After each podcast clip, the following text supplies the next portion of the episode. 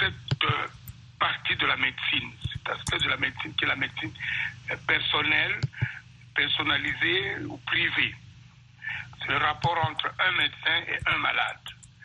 Maintenant, il y a une autre partie de la médecine qui voit une communauté comme un malade.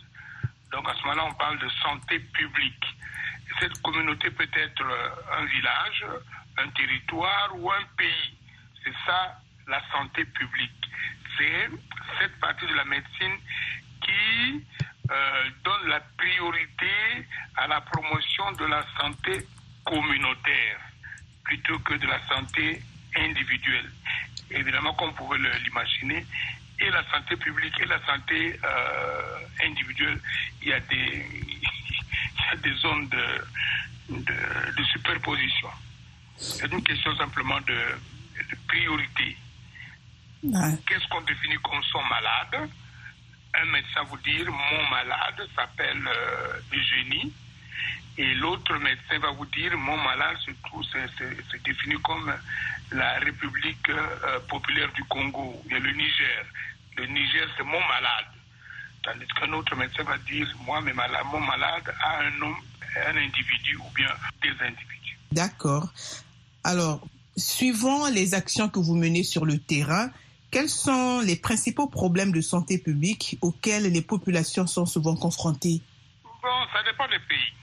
Euh, si on divise le monde en, pays développés et en pays sous-développés, les maladies les, plus importantes diffèrent.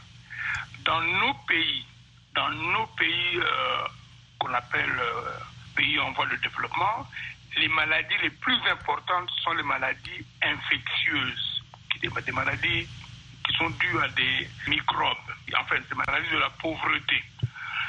les gens n'ont pas un bon environnement. L'environnement est malsain, donc c'est les gens dans ces pays là-bas tombent souvent malades à cause des microbes, de la malnutrition. Euh, ils n'ont pas accès à l'eau potable, donc euh, dans ces pays là-bas vous allez avoir surtout des maladies dues euh, aux mains sales, bien dues à l'eau malpropre, maladies des diarrhées. Alors que dans les pays développés, comme l'environnement a été assaini, les maladies, euh, des, microbes ont, ont reculé. Il y a très peu de maladies infectieuses dans les pays développés. Dans les pays développés, comme les gens sont dans un environnement sain, ils vivent plus longtemps. Donc dans ces pays là-bas, on voit plutôt les maladies de l'âge avancé, euh, comme le diabète, les maladies cardiaques. Euh, c'est parce que bon, les gens vivent plus longtemps ils attrapent des maladies euh, de la dégénérescence, des maladies de la vieillesse. Euh, il y a une autre chose qui me paraît très intéressante. Dans les pays du Nord, le sens de la famille a, disparu plus ou moins, de sorte qu'on y trouve beaucoup plus les maladies de la solitude, de la dépression, des maladies du stress. Donc voilà, si je peux contraster le monde euh, développé et le monde en voie de développement. Là, c'est de façon générale. Mais si on veut rester plus précis en ce qui concerne l'Afrique en général et la RDC en particulier, quelles sont les maladies les plus courantes qu'on y trouve? Voilà. Euh, il suffit seulement de regarder les statistiques. Quelles sont les maladies qui tuent Africains Premier, le paludisme, la malaria. Deuxième, les infections respiratoires aiguës. Troisième, les diarrhées, les maladies diarrhéiques. Et puis alors, il y a la tuberculose, il y a le, VIH, mais vraiment, le Covid, mais la Covid, mais ces maladies viennent vraiment en, en quatrième, cinquième position par rapport aux maladies que j'ai citées. Le paludisme, c'est le grand tueur. Les diarrhées, c'est le grand tueur des enfants. Et les infections respiratoires, c'est un autre grand tueur des enfants. Si je peux mettre les maladies sur un podium, je ferai ça. Vous suivez votre santé, votre avenir sur VOA Afrique. Et qu'en est-il des femmes enceintes? Quelle est la situation des femmes enceintes? Pour l'Afrique en général, je dirais que euh, la femme enceinte et encore sous ce qu'on nous a présenté comme étant la malédiction de, Ève. La maternité fait beaucoup de ravages en Afrique. Euh, nos sœurs, nos, nos, mamans aiment accoucher. Malheureusement, euh, l'accouchement, la grossesse, euh, l'accouchement ne se fait pas dans des conditions correctes, de sorte que sur 100 000 naissances, on a 100 000 naissances vivantes, on a souvent en Afrique 500 femmes qui meurent. Euh, je peux dire que chaque jour, pratiquement ce que j'ai dit euh, au Congo, chaque jour qui passe au Congo, il y a au moins six femmes qui meurent de complications de la grossesse au moment de l'accouchement. Parce que les conditions d'accouchement ne sont pas bonnes. C'est 100 fois plus que dans les pays euh, développés. Beaucoup de femmes meurent au moment où elles veulent donner la vie. Donc la maman, la femme perd la vie, hélas. Quelles sont donc les meilleures stratégies de santé publique pour venir à bout de tous ces problèmes Bien, nous n'avons pas euh, inventé la roue. Regardons simplement ce que les autres ont fait. Euh, la priorité, la priorité pour l'Afrique, au lieu de former des médecins, beaucoup de médecins, beaucoup d'infirmiers, ouvrir euh, beaucoup d'hôpitaux, la priorité devrait être donnée à l'assainissement du milieu physique et euh, psychique. Physique. Vous voyez, la malaria, je vous ai dit que malaria est le, plus grand tueur. Mais malaria, ce n'est pas un nom africain. Paludisme, ce n'est pas africain. Ce sont des noms latins italien. Ça veut dire quoi ça? Ça veut dire qu'à la fin du 19e siècle, la malaria tuait beaucoup d'Italiens. Et qu'est-ce que l'Italie a fait? L'Italie a simplement assaini l'environnement. Et la malaria a disparu en Italie. Les maladies diarrhéiques. Au 19e siècle, euh, le choléra sévissait à Londres. À Londres. Et pourquoi est-ce que le choléra n'est plus un problème à Londres? C'est pas parce qu'ils ont formé beaucoup de médecins, parce qu'ils ont assaini, ils ont augmenté l'accessibilité de la population à l'eau potable. Et ils ont créé, euh, ils ont donné des facilités pour que les gens aient euh, des toilettes convenables. C'est ça que nous devrions faire. Donc la priorité pour la santé publique, ce n'est pas dans la médecine, mais c'est dans le génie civil, assainissement du milieu physique, augmenter l'accessibilité de la population à l'eau, bien gérer les déchets humains, les urines et les matières fécales, améliorer l'habitat de la population.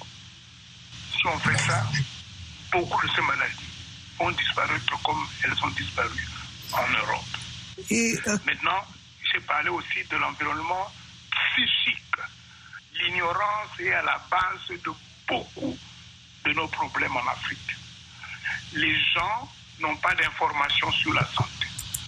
Donc si on peut aussi augmenter les connaissances, les bonnes connaissances de la population en matière de santé, le meilleur médecin de quelqu'un, c'est lui-même.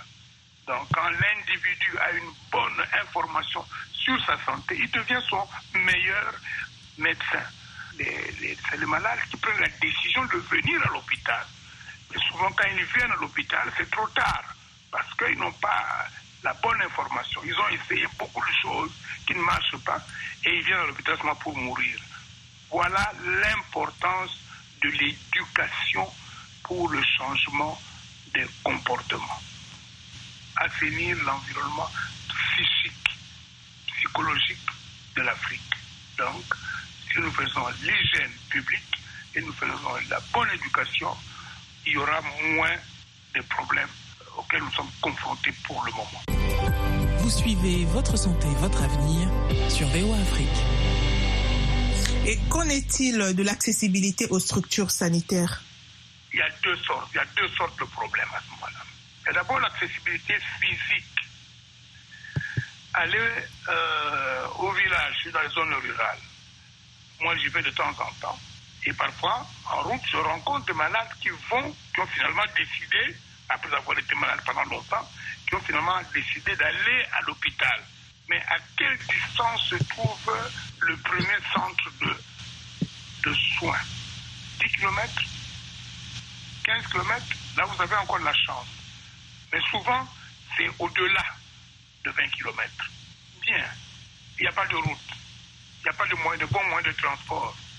Oh là là, j'ai rencontré beaucoup de malades qui étaient transportés à l'hôpital sur des, civières et par des gens qui marchent, parfois sur 50 km pour aller à l'hôpital.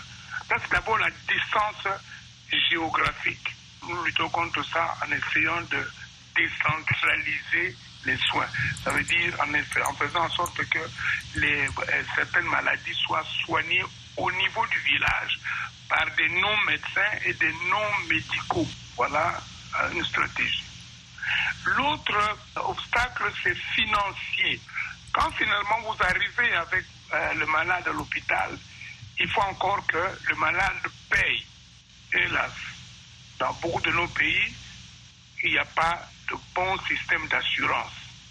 Et le malade doit payer de sa poche au moment des soins. Et il y a des femmes, que moi j'ai vues, euh, qui sont mortes parce qu'ils n'avaient pas d'argent pour se faire opérer pour la, pour la césarienne. Troisième obstacle, obstacle psychologique. Les gens ne croient pas à la médecine qu'ils appellent la médecine des Blancs. Alors que la médecine est quelque chose d'universel. Il n'y a pas de médecine des Blancs, médecine des Chinois ou médecine euh, des Noirs. La médecine est une. Donc ces trois obstacles euh, suffisent pour compliquer les programmes de lutte contre les maladies. C'était notre entretien avec le docteur Malonga Niatouzila, spécialiste en santé publique. Il est aussi le président du conseil d'administration du Sanro Asbel en RDC, une ONG dont la santé publique est l'un des domaines d'intervention. À présent, nous vous invitons à écouter Carnet de santé. Cette semaine, dans Carnet de santé, nous examinons l'avenir des soins de santé et l'impact de l'intelligence artificielle nous découvrirons une nouvelle thérapie génique qui pourrait changer la donne dans le traitement de la drépanocytose. Ensuite, nous assisterons à un essai clinique sur la thérapie par immersion pour les lésions cérébrales et médulaires. Enfin, comment les écrans d'ordinateur affectent-ils notre vision? C'est dans cette édition de Carnet de santé.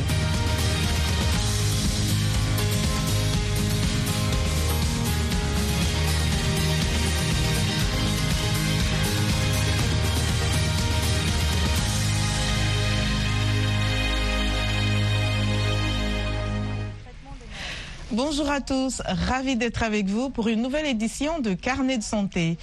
Des technologies de pointe à la recherche médicale avancée et l'utilisation de l'intelligence artificielle, le domaine de la santé promet d'énormes progrès dans les années à venir. Entre autres, l'intelligence artificielle IA s'introduit de plus en plus dans la médecine pour prévenir, assister et améliorer la qualité des soins avec des avancées telles que la détection précoce des et des chirurgies assistées par robots. Chaque année, plusieurs innovations voient le jour grâce à cette technologie devenue incontournable dans la médecine. Par ailleurs, la médecine personnalisée qui utilise l'ADN des individus pour adapter leurs soins de santé s'est également développée au cours des dernières décennies selon les experts en médecine de l'Université de l'Utah. Ici aux États-Unis, les régulateurs ont approuvé deux nouvelles thérapies géniques contre la drépanocytose. L'administration des aliments et des médicaments, la FDA, affirme que ces traitements uniques peuvent être utilisés pour les patients de 12 ans et plus atteints de formes graves de la maladie. Davantage avec Alexandrine Holognan. Deux thérapies géniques pour la drépanocytose ont été approuvées aux États-Unis, où l'on estime que 100 000 personnes sont atteintes de la maladie et qu'environ un cinquième d'entre elles sont atteintes de la forme grave. La drépanocytose est plus fréquente chez les Noirs et un bébé noir sur 365 naît avec la maladie au niveau national. Les scientifiques pensent que le fait d'être porteur du trait drépanocytaire aide à protéger contre les formes graves de paludisme, de sorte que la maladie survient plus souvent dans les régions exposées aux moustiques, comme l'Afrique, ou chez les personnes dont les ancêtres ont vécu dans ces régions. Je pense que l'annonce de l'approbation de la thérapie génique pourrait changer la donne sur un certain nombre de patients. De nombreux patients n'ont pas la possibilité de bénéficier d'une greffe des cellules souches. Pour ces patients, cela signifie souvent une vie remplie de douleurs, d'hospitalisations répétées et de nombreuses complications. Cette thérapie pourra permettre d'atténuer ces problèmes. La maladie affecte l'hémoglobine, la protéine des globules rouges qui transportent l'oxygène. Une mutation génétique entraîne la formation de cellules en forme de faucilles ou de croissants, ce qui peut bloquer la circulation sanguine et provoquer des douleurs atroces, des lésions organiques, des accidents vasculaires cérébraux et d'autres problèmes. Je sais que pour quelqu'un comme moi qui doit procéder à des échanges de globules rouges toutes les 7 à 8 semaines, ce type de traitement unique est très très très nécessaire. Pour quelqu'un comme moi, cela permet d'éviter d'avoir à se rendre à l'hôpital tous les mois pour suivre ce traitement et de se faire contrôler régulièrement par son médecin. Je pense donc que c'est quelque chose de vraiment nécessaire pour la communauté drépanocytaire. Les traitements actuels comprennent des médicaments et des transfusions sanguines. La seule solution permanente est la greffe de moelle osseuse qui doit provenir d'un donneur étroitement compatible, sans la maladie, et c'est une greffe qui comporte un risque de rejet. Je pense qu'il s'agit d'un pas de géant dans la thérapie génique pour le traitement des maladies chroniques. Il s'agit donc d'un premier pas en avant et je pense qu'à l'avenir, nous verrons beaucoup plus de maladies qui pourront être traitées par thérapie génique. Le traitement Vertex a été récemment autorisé en Grande-Bretagne et au Bahreïn et est en cours d'examen dans d'autres pays. Le docteur Remigius Rugakengila est urologue à l'hôpital Benjamin Nkapa de Dodoma en Tanzanie. Il explique comment l'intelligence artificielle aura un impact sur les soins de santé à l'avenir. Je peux prédire que dans un avenir proche, nous aurons une meilleure santé grâce à l'intelligence artificielle. Elle ne remplacera pas le cerveau humain, elle le complétera et avec les machines, les choses seront faciles. C'est l'être humain qui commandera la machine. C'est nous qui allons calibrer les machines. Je ne m'inquiète donc pas pour les appareils. En fait, sans la machine, nous avons eu un problème. Oui, il y avait beaucoup d'erreurs, mais nous avons minimisé le nombre d'erreurs et nous pouvons dire que nous avons fait beaucoup de travail en un minimum de temps. Je peux dire que tout le monde, tout le système en bénéficie parce que pour un médecin, l'intelligence artificielle, c'est ça. Vous savez, vous faites beaucoup d'opérations en un minimum de temps et en même temps, vous ne vous fatiguez pas. Par exemple, avec une machine de haute technologie, il est possible d'effectuer un grand nombre d'interventions avec un minimum de risque pour le patient. Au lieu de rester à l'hôpital pendant deux ou trois jours, l'intelligence artificielle permet de détecter une maladie, de la diagnostiquer plus tôt et de la traiter plus rapidement. Ainsi, le patient en bénéficiera grandement et ce système est un avantage pour la communauté.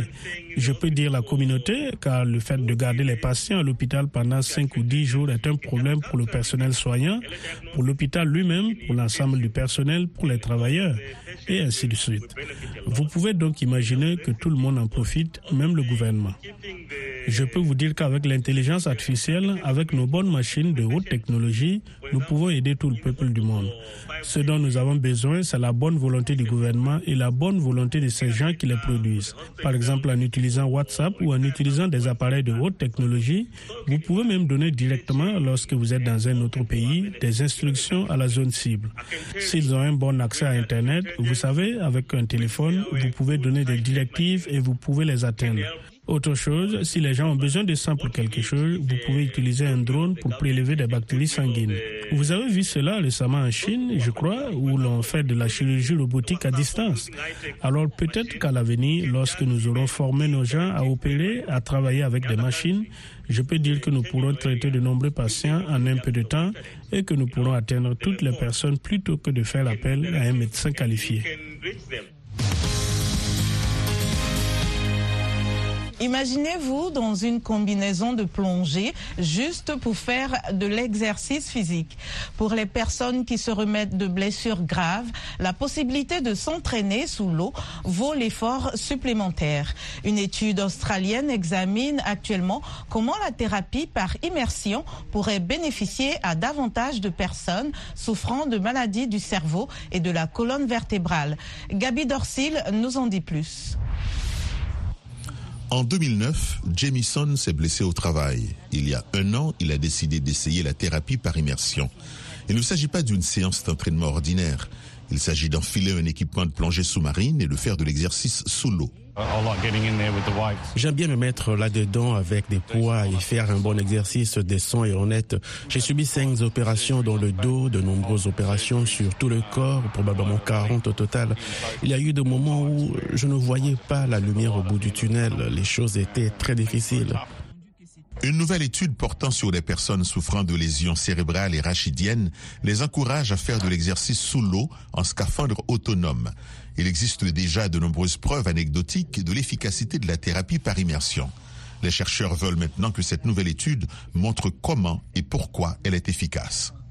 En les amenant sous l'eau, nous pensons pouvoir remettre en question l'interaction entre le cerveau et le corps de manière totalement différente. D'autres ne sont pas aussi sûrs de l'efficacité de la thérapie et soulignent les risques potentiels pour la sécurité.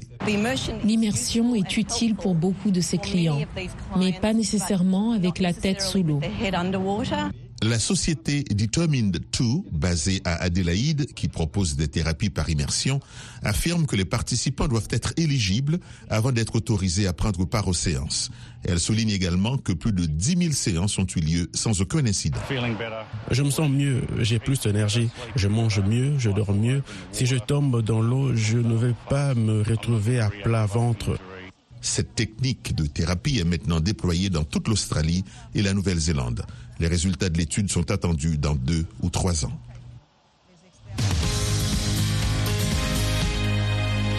L'intelligence artificielle révolutionne la médecine, mais dans quelle mesure peut-il remplacer l'humain? Allons en Suède où l'IA a été utilisée lors d'un essai clinique de dépistage du cancer du sein afin d'améliorer le diagnostic et de réduire la charge de travail des radiologues. Mais les chercheurs affirment que les résultats intermédiaires de l'étude, achevée en août, montrent que l'outil n'est pas encore prêt à remplacer la surveillance des radiologues. Jininiwa explique. L'université de Lund indique qu'environ un million de femmes sont convoquées chaque année en Suède pour un dépistage par mammographie. Les images des radiographies du sein sont ensuite examinées par deux radiologues pour s'assurer que tout cancer éventuel a été repéré. Cette tâche prend beaucoup de temps. En moyenne, un radiologue peut lire environ 50 clichés par heure. Mais la technologie peut-elle contribuer à réduire cette charge de travail? Des chercheurs du sud de la Suède évaluent l'effet des examens de dépistage assistés par l'intelligence artificielle. Il s'agit du premier essai randomisé comparant les deux méthodes de diagnostic. Nous lisons d'abord l'examen de dépistage sans IA et notre avantage est que nous pouvons voir l'ensemble de l'image, nous pouvons comparer avec les antécédents, nous voyons le contexte clinique, puis lorsque nous sommes prêts, nous utilisons l'outil d'IA et nous pouvons alors voir les marques sur l'image. Les résultats provisoires de l'étude ont été publiés dans la revue médicale Lancet Oncologie au début du mois, mais les recherches se poursuivent. Dans le cadre de l'étude qui a porté sur plus de 80 000 femmes, les chercheurs ont utilisé un logiciel d'intelligence artificielle pour identifier les dépistages présentant un risque élevé de cancer du sein. Ici, l'IA a marqué une petite découverte dans l'image et cela nous oblige à vérifier et nous enlevons la marque du CAD. Nous pouvons voir ici qu'il s'agit d'une petite spéculation. Voici donc le rappel et nous avons fait une mammographie en 3D qui met en évidence cette tumeur spéculative ici. Après avoir lu l'examen de dépistage, nous utilisons l'IA. Il suffit d'appuyer sur un bouton et vous pouvez voir ici que l'IA a marqué un résultat sur l'image et il donne un score régional et 81 est un score élevé puis nous enlevons le marquage et nous analysons ceci ici. Et nous pouvons voir, eh bien, en fait, ici, c'est une masse subtile spéculée qui est partiellement recouverte par un tissu dense. C'est la fin de cette édition de Votre santé, votre avenir, dont l'invité était le docteur Malunga Miatoudila, spécialiste en santé publique et président du conseil d'administration de Sanro Asbel en RDC, une ONG qui intervient aussi en matière de santé publique. Ensuite, nous vous avions proposé Carnet de santé. Ce magazine santé a été présenté par Nanit Kalani grâce à la réalisation de Michel Joseph. Continuez d'écouter VO Afrique et n'oubliez surtout pas de prendre soin de votre santé car votre santé